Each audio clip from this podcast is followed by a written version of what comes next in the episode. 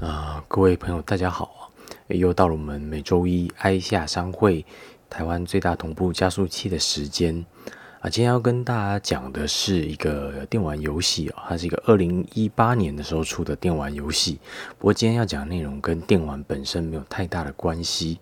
那这游戏是一个捷克的独立游戏工作室出的游戏，啊叫做《Kingdom Come Deliverance》啊，中文我们翻作《天国降临救赎》。那这名字很有意思哦。那等我们后面再来说这名字有多么有意思。那这游戏呢，它当初出的时候呢，它的宣传的噱头啊，行销的这个亮点就是它是一个号称拟真度很高的游戏。那什么叫拟真度很高的游戏呢？这类中世纪题材的游戏呢，最大的特色啊，古代的中世纪游戏的特色呢，就是它基本上并不是要让你明白那时代的历史背景或那时代的真实真实的生活。Kingdomcom 的那个作者，呃，他们开发的那个工作室 Warhouse 战马工作室呢，在推销这个专专案计划给。金主啊，募资要做这个游戏的时候呢，大部分的金主打退堂鼓的原因都是，大家哦，玩家想要玩的不是中世纪的真实的一面，大家想玩的是穿着盔甲啊，闪亮亮的骑士啊，拿着一把很强的神兵利器，那四处拿着这把剑去砍杀怪物跟敌人，那最好有龙跟魔法啊，因为中世纪大家人觉得那个中世纪那样的背景就会有龙跟魔法，然后有美女。那像这样的故事，但是《Kingdom Come》这样的游戏呢，它却完全反其道而行啊！它不但玩中世纪的完全拟真的背景，用一段中世纪的历史去改编的故事，并且主角哦根本就不是一个骑士，而且用剑能力奇烂无比，你一开场就只能逃而已啊！甚至不是一开场，整个游戏在中后期呢，基本上都是一直逃。那像这样子的游戏呢，因为号称的拟真度太奇怪了，所以它变成在独立制作的这些游戏之中啊独树一格。因为没有人把游戏搞得这么丧失玩游戏的乐趣。因为大部分的人玩电玩游戏，是因为你平常生活的无聊苦闷哦，你想要花时间做一些平常做不到的事情，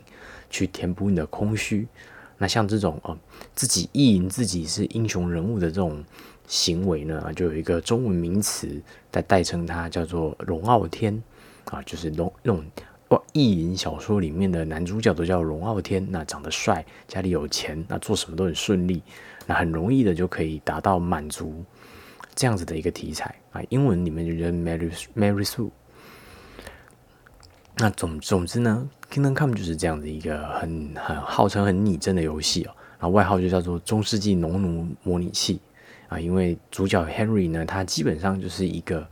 我们在历史课本上面都学过的，他他既不是骑士、领主、贵族阶级，他也不是啊什么僧侣这类的号称代表知识的阶级，他就是一个地位低贱啊，随时有可能惹了农农领主不高兴呢，就会被夺去性命的农奴阶级。那什么能力都不太行，那开场的时候基础能力真的非常的低。那总之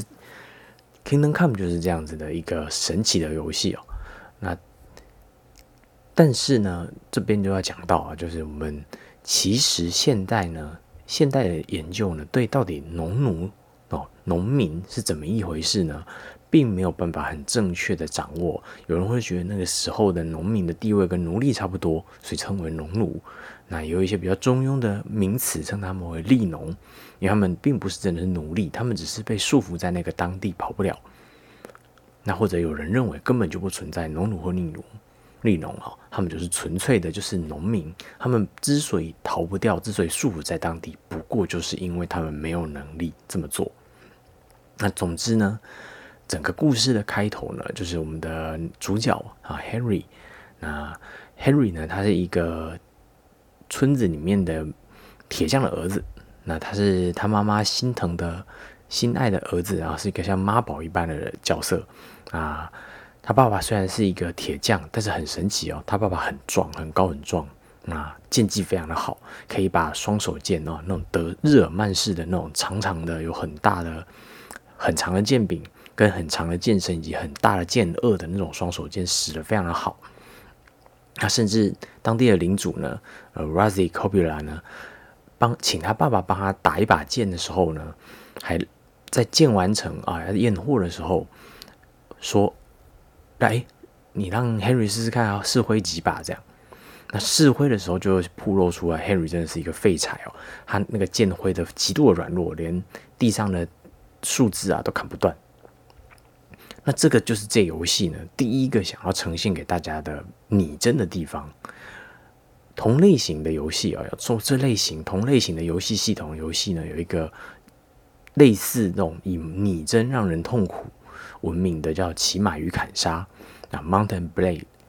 那骑马与砍杀呢，它也是相当的不容易。它不论是你用弓箭射敌人，或者是要用剑砍人呢，都必须要遵守所谓的方向性跟物理引擎啊。剑必须要从四个方向呢去砍敌人，那敌人有可能从四个方向加上戳的话是第五个方向来打你，那你就要一边判断方向格挡，那并且算方向反击对方，因为他的攻击的架势跑掉之后，你就可以从他空隙砍他。啊，Kingdom Come 呢，它就是采用这种方向对应的系统。那这个方向对应的系统呢，是来自来自哦真实的这种。中世纪武术归纳出来的感感觉啊，就是剑，不论是剑或拳，或者是任何武器，一定有来自几个固定的，我们可以归纳出来的方向的攻击。那你针对这些攻攻击呢，进行防御、格挡以后反击。那反击也是同样决定你的方向。那不同的方向呢，就会有不同的对应的概率的方向。那比如。正上方砍下来的剑，你要用上方的格挡挡掉，下方格挡肯定是挡不到嘛。但是你如果是右上方的攻击的话，你用上方格挡或者是右下方的格挡呢，就勉强可以挡到。那大概这样子的对应的套路去打。那这为什么要采用这么真实的套路呢？就是要让玩家明白哦，学习用剑砍人呢，真的是一件非常困难的游戏。我个人玩了很久的《骑马与砍杀》这类游戏，我自认技术还算不错。但是《Kingdom Come》的用剑的相关的战斗呢，我到现在哦还是没有办法打得很好。他们里这个整个故事里面呢，重要的作为主角的兵器其实是日耳曼式的超级长的那种双手剑。那那种双手剑，因为不能用使用盾牌，你要纯粹的判断方向，用剑去格挡。对方的攻势，那因为你需要非常强的啊场面视读能力哦，就是你要看得出来对方这样子持剑，你要对应哪个方向去防御，并且你要快速能够转换防御方向，然后你还要同时一边考虑怎么进退跟砍杀对方，那这是非常的困难。所以我在骑马与砍杀里面呢，虽然也都用双手剑砍敌人，但是骑马与砍杀用双手剑砍敌人的对象呢？AI 没有那么好，并且复杂度没有到高到这种程度，所以只要有能力抓 timing 啊，抓距离抓的好话，你是可以靠着双手剑把对方一击必杀的。但是 Kingdom Come 完全做不到这件事情哦，对方防御的技术呢，基本上远高过你与你，因为 NPC 几乎你要打的 NPC 呢，除非去打路边的杂鱼。剧情需要打的 NPC 都是真正的骑士阶级，他们用剑用了十几二十年，所以他的场面判读的能力呢，都比你一般的这个玩家好。然后再加上你玩的角色 Henry 又是一个技术属性特别差的人，那基本上你根本打不赢啊。所以这里面呢，主要啊，如果一定要用剑打的话，我都是一只手拿盾啊，一只手拿短剑。那等对方呢用双手剑一直砍我，我就拿起来就对了，不用判读方向嘛，盾。只要整个遮住哦，他就整个敲我的盾，那这是就是盾存在最大的意义，因为我不需要算方向。那等他累了以后，这游戏连续的攻击会让你喘，你喘了以后，你攻击速度就会降降低非常多啊，你就会随时都是空隙。所以当对方攻击我的时候，我就一直用盾挡，挡到他累为止。那他累的时候，我就拿起单手剑啊，我不算方向哦，因为算方向他会有办法有效格挡，我就做冲刺，然后戳。冲刺搓，冲刺搓啊，一直不停的搓搓搓。那等到他气喘够了，恢复过来了，又开始攻击我，我就盾就拿起来，哎，再打。所以基本上这整个游戏的它的战斗系统难道我只能靠这种钻漏洞的方式玩下去？那更不用说啊，中间有一度打真正强的敌人的时候，我根本连戳他的那空隙都抓不太到，那就只能靠 bug 技啊，就是一边退一边找障碍物，然后用箭去射。那这个是 bug 技的原因，就是这游戏的系统当初没有考虑好，你竟然拿着弓射敌人，敌人竟然还没有办法直接把你戳死，这种奇怪设计那因为它基本上就是希望你为了体验剧情。尽量都用剑去迎击对方，然后没有 debug 好这部分。那当然也有可能是为了考虑像我们这种就是真的太挫折的人，他故意留的后门。不然，如果你真的没有把剑练得很熟很熟，相信大部分的玩家连前面的序章前几章哈都过不去，因为用剑真的太难了。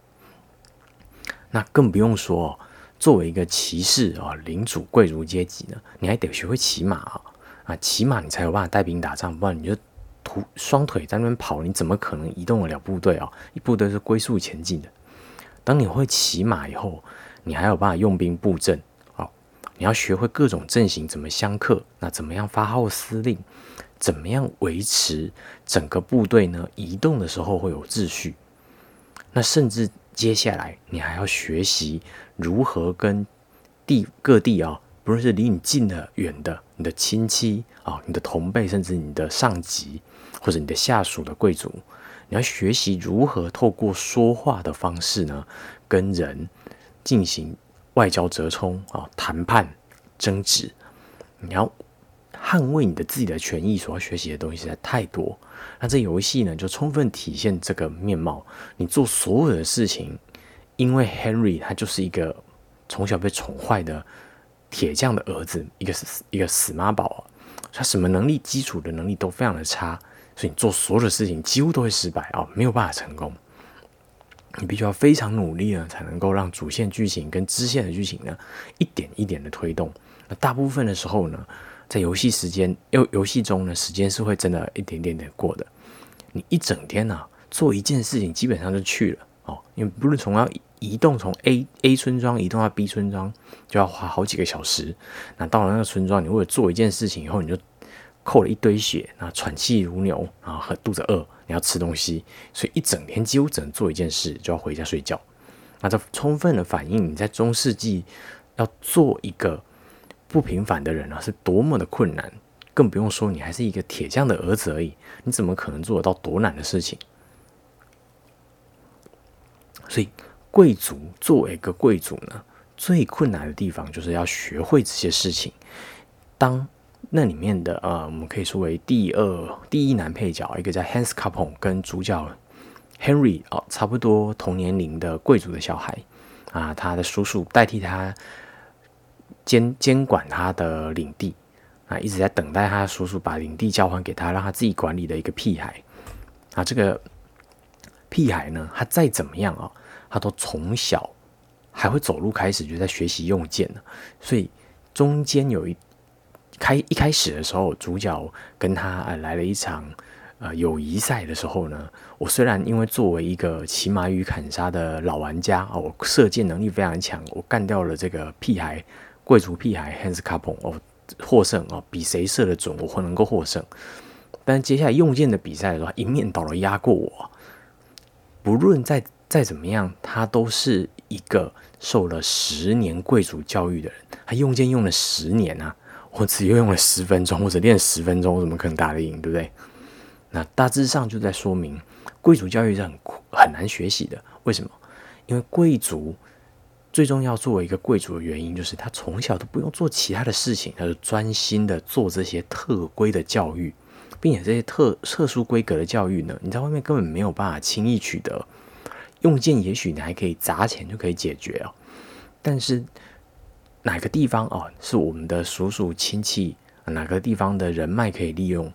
哪个地方呢？我们可以用什么样的过去家族的经验哦，有固定的解决套路，这种东西呢，这种家贵族家族的教育，你根本就不可能在外面轻易的取得，也不是花时间就练得来的。那相反的来说，我们作为一个农民阶级，我们作为一个凡人，唯一在当时能接受到的教育，就是把小孩送去修道院啊，学会读书，学会读圣经啊，学会圣经的语言。那运气够好啊，能力够好啊，他可以去当修道院的教士。那修道院的教士呢，在那个时代背景之下，最重要的职责啊，就是让无力反抗现状啊。当时中世纪为为为什么被称为黑暗时代？因为没有了中央统一强大的帝国去控制整个欧陆的，不论是治安也好啊，公共建设啊，基础的民生物资相关的议题也好，当时的农民呢，就不断的面临诸侯之间、封建领主之间的战乱战祸啊。这个游戏一开场的时候呢，主角 Henry 所在那个村子的领主。r a d i c o b u l a 呢，他们就面临了来自 Bohemia 王国的呃 Six Months 的大军的压境啊，整个村子就陷入战火，就只能变成难民。那变成难民之后呢，落魄没没落的骑士呢，就勾结失业、失去居居无定所这些可怜人呢，成为了盗贼，四处洗劫他们自己的同胞。那再来会遇到一些奇奇怪怪的疾病，那因为当时的卫生水平啊、医疗水平都很糟，随时都有奇怪的疾病呢会夺取这些农民的性命。所以在中世纪啊，基本上我们就会觉得这是一个圣经上面所说的哦，末日时代。末日是什么时代呢？末日末日就是主耶稣的国啊要降临的那个时代。所以这游戏啊，Kingdom Come 呢？就是这个命名的逻辑来，他是在借这个梗。他讲的 Kingdom Come 呢，同时指的是 Bohemia 王国 Six Month，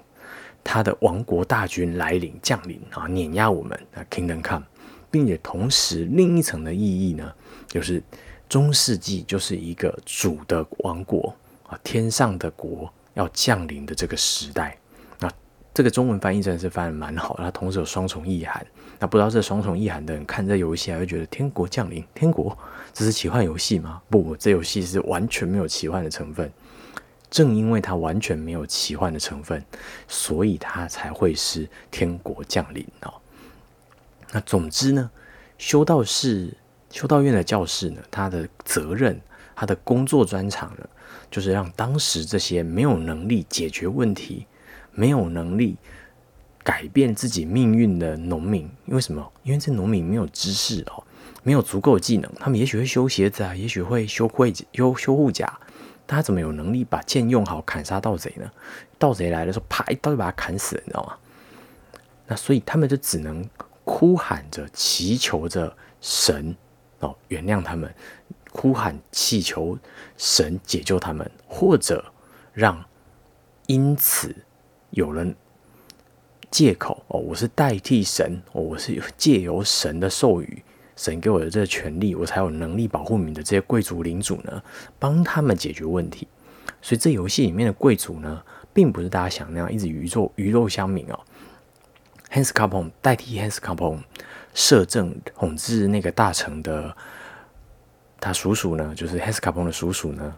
在中间一直不停在教 Hans Capone 呢。你如果要作为作为一个领主，并不是要鱼肉乡民哦。你所拥有的这些权利，你之所以每天早上起来餐桌上就摆着食物，靠的其实是农民需要被解决这么多问题，你帮他们解决这些问题，你才能够享受这些东西。这样子的一个三方面的合作，像铁三角一样，领主帮农民解决问题，教士帮领主解决。农民问题解决什么问题？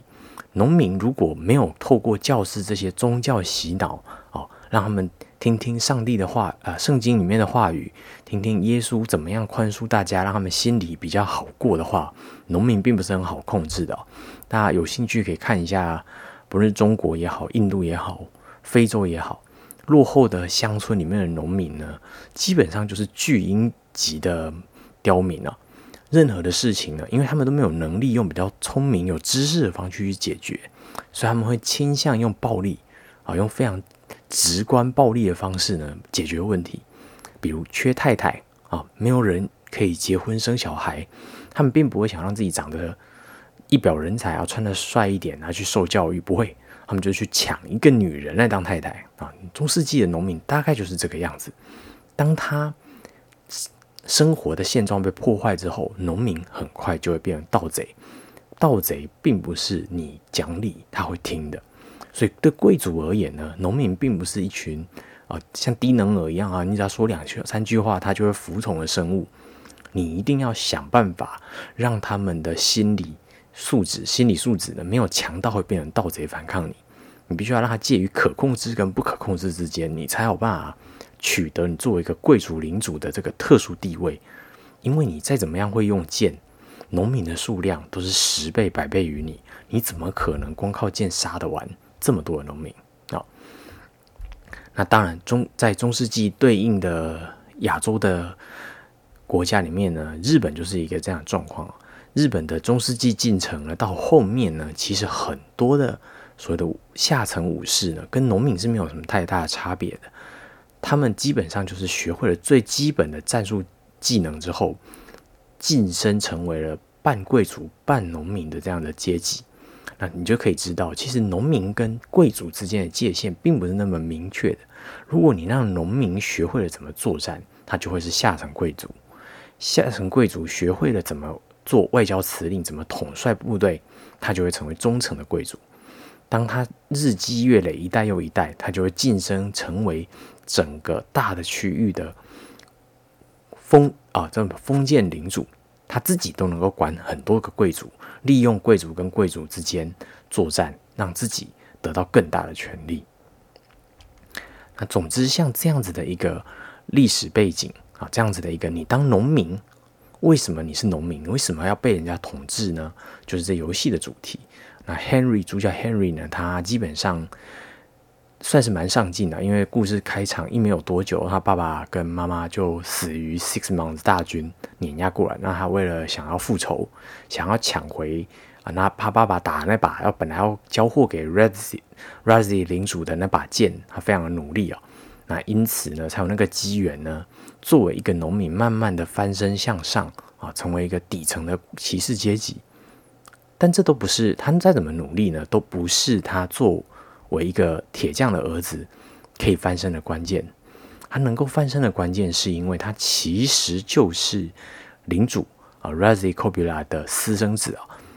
他爸爸呢是 r a z i c o b u l a 呢托付给他的妈妈，他的生母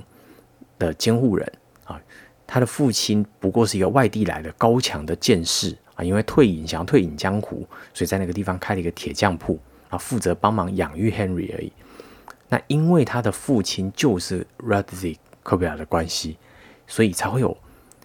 其他的骑士啊愿意听从 r a d z i k o b i a 的呃建议也好啊，呃人情也好，教 Henry 怎么用剑，教 Henry 基础的战绩。那甚至 Hans Capon 的叔叔还给 Henry 很多机会啊，去表现，去当 Hans Capon 的这叫什么侍侍从、骑士侍从，那进而一步一步的啊，在 Hans Capon 这些下层、中层的贵族阶级呢，累积足够人脉，进而从一个农民真正成为一个有作战能力哦，还会读书识字，那有人际关系，跟贵族之间有人际关系的真正的下层骑士。如果他的父亲，应该说，呃，他不是 r e z i c o b i l a 的私生子的话，他根本都不会有这些机会哦。r e z i c o b i l a 根本就懒得理他，不会想理他，就觉得他是一个白痴啊。就那剑不过就是我定了其中一把剑，你为什么那么执着要帮我取回那把剑？他只会这么想而已。那这就是在古代的时候呢，为什么家庭的教育呢会远大于公共教育？因为家庭的教育。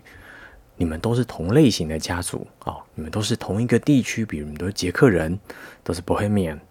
你们有同质性的文化、同质性的价值观。之所以会有这些同质性的价值观跟文化，都是因为你从小的家庭教育灌输给你的，因为你从最基础的价值观上面就有共同的认同感，所以你们才有办法一起坐下来谈事情，会容易的有共识。你们才会容易集结起来对抗外物外敌。这种同质性的家庭教育会早于你后来所受的任何的公共教育。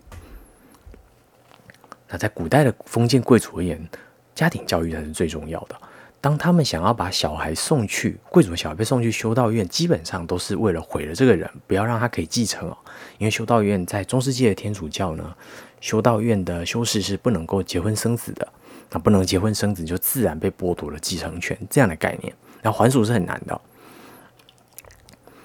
那这样子的现况呢，我们可以说，在义务教育、公共教育渐渐普及之后呢，其实是有慢慢在改变的。那以现在来说，你二十世纪后期吧，后半期后后半后半五十年，你如果受了足够的高等教育，进了一流的学校，那特别是那种有很多纨绔子弟念的学校，里面都会有社团，会有兄弟会。那你去加入这些社团跟兄弟会呢，所建立起来的人脉呢，都会带给你类似这样子贵族教育的效果，因为你为了。学习这些东西，你认识很多认真、积极想要做这些事情的，跟你有类似价值观并且有行动能力的人，就会带给你不同的未来。但是呢，我们必须说，这种做法呢，也不是永远都有效。我们可以在某个政党里面看到这个明显的这个倾向，那就是国民党，或者我们说泛蓝了，因为它横跨国民党跟新党、亲民党。你可以看到哦，同样都是一群所谓的新党青年军啊，讲那种就是你在这个时代年轻人脑海里面，你根本不可能存在那些价值观跟观跟话语的青新党青年军呢。同样是这种脱离台湾社会的怪人啊，侯汉廷跟王炳忠呢，他们两个截然不同的命运。炳忠虽然讲的一口啊。看起来就很假掰的假外省人国语呢，但他骨子里仍然是那个乡下人，他仍然是一个一般的扶老人家庭出身的一般人，他并没有受过特殊的家庭贵族教育，他他为什么能够说出那些朗朗上口的假掰国语呢？不过就是他出社会之后，因为接触社会、接触新党、国民党的人，他牙牙学语、东施效颦而已。他基本上概念上就比较像是农民的小孩送小孩去修道院哦，他学习讲一些神棍一般的话语，来让支持泛滥的群众听了舒坦。所以，我们可以说，农民家庭出身的丙忠呢，他被他爸爸送去了国民党神学院，他成为了一个修士。那在整个国民党的封建体系的政治运作架构里面呢，他就负责。当个网红啊，讲话让无力反抗现状。什么现状？是，因为两岸政策啊，两岸外交关系逐渐的偏向台独，所以那个心中的大中华民国梦无法实现。这些九点二，让他们听了舒坦的那些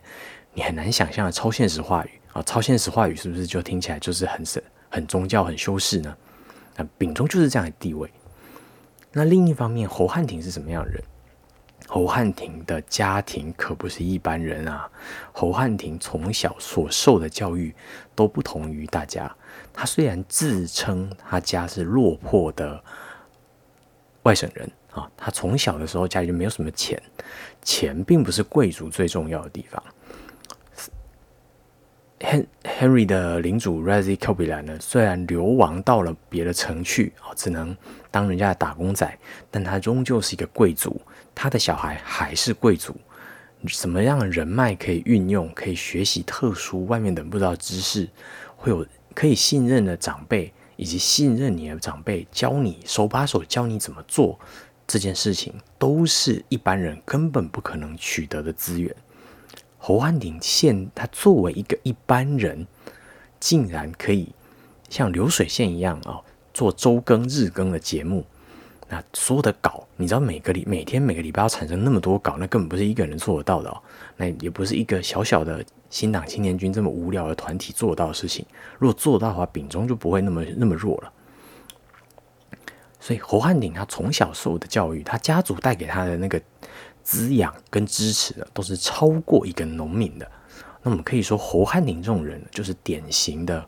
国民党封建政治里面的下层贵族。因为他是一个下层贵族，所以他才能够那么顺利的在一个选区取得议员的议席，并且当的还不错啊，蛮顺的，很蛮多人挺他的，很多我们讲叫九点二的长辈是非常挺他的。那么我们可以把新党啊这次的内乱哦，就原本的党主席郁慕明被赶走了，啊，留下来的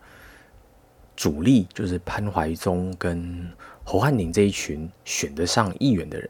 那这两边呢，其实是一个很有趣的现象。为什么郁慕明或者说玉木民所支持属意的这一群新党青年军呢，他们都是一群选不上民意代表的人哦，他们实际上都只是。神学院出身的这些修道士啊，他们其实根本没有选举能力。他们透过自己啊洗脑宣教九点二的这样子的一个职责呢，换取财务上的支持。那这行为跟地方的教会呢，受天主教会在中世纪的制度是一模一样的。但是新党里面其他呢相关体系的，他们想要反过来利用这个机会，这些民众被洗脑之后，就更容易被我统治啊！我何必听你的话？所以我们可以想象哦，新党现在发生的事情呢，宛如是一个中世纪呢宗教的权利跟地方贵族世俗政权之间的冲突。神权的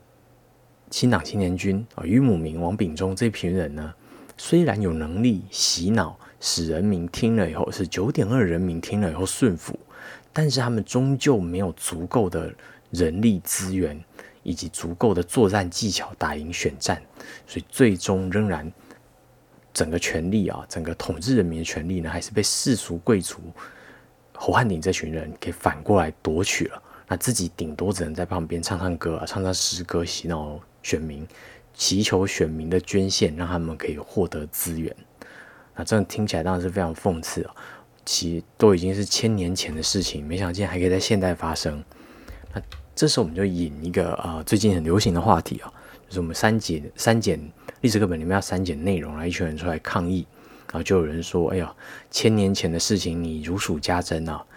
七七八十年前的事情却一无所悉啊，千公里外的过去啊如上考妣。”啊，养育你的土地，你视而不见。那么，本日我们的探讨的主题呢，刚刚好把这两件事情结合在一起。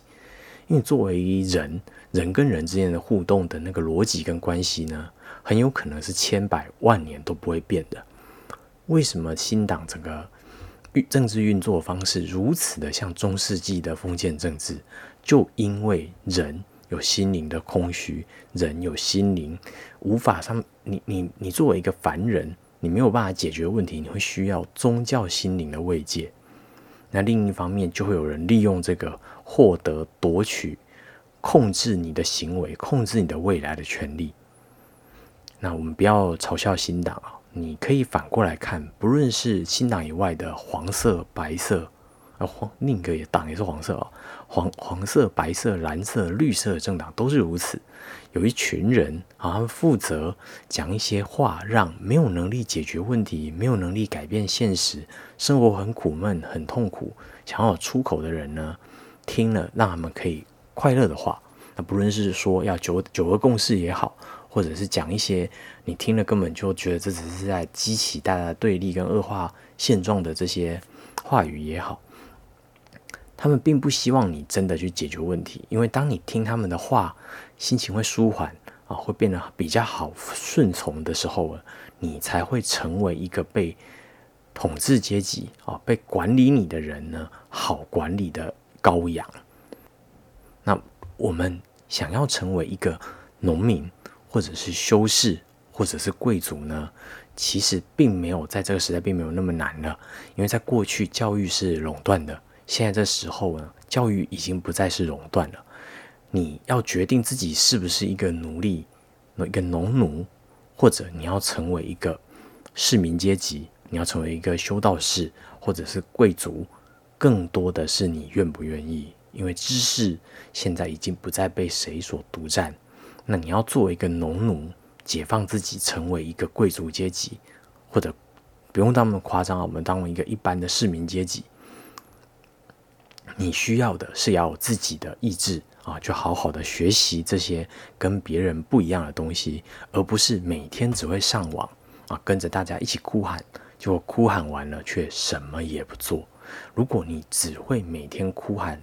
哭喊完什么都不做啊，听跟你同立场啊，让你听了会舒坦的这些名嘴网红的话，听完以后很快乐啊，在他底下回复他赞啊，你说的真棒，以后隔天就一样继续睡觉起来，继续过你的苦闷生活的话，你其实也不过就是现代的农奴。那我们艾西亚商会的台湾最大同步加速器的节目就到这边啊，一样下礼拜一啊，大家下周一见，啊，谢谢大家。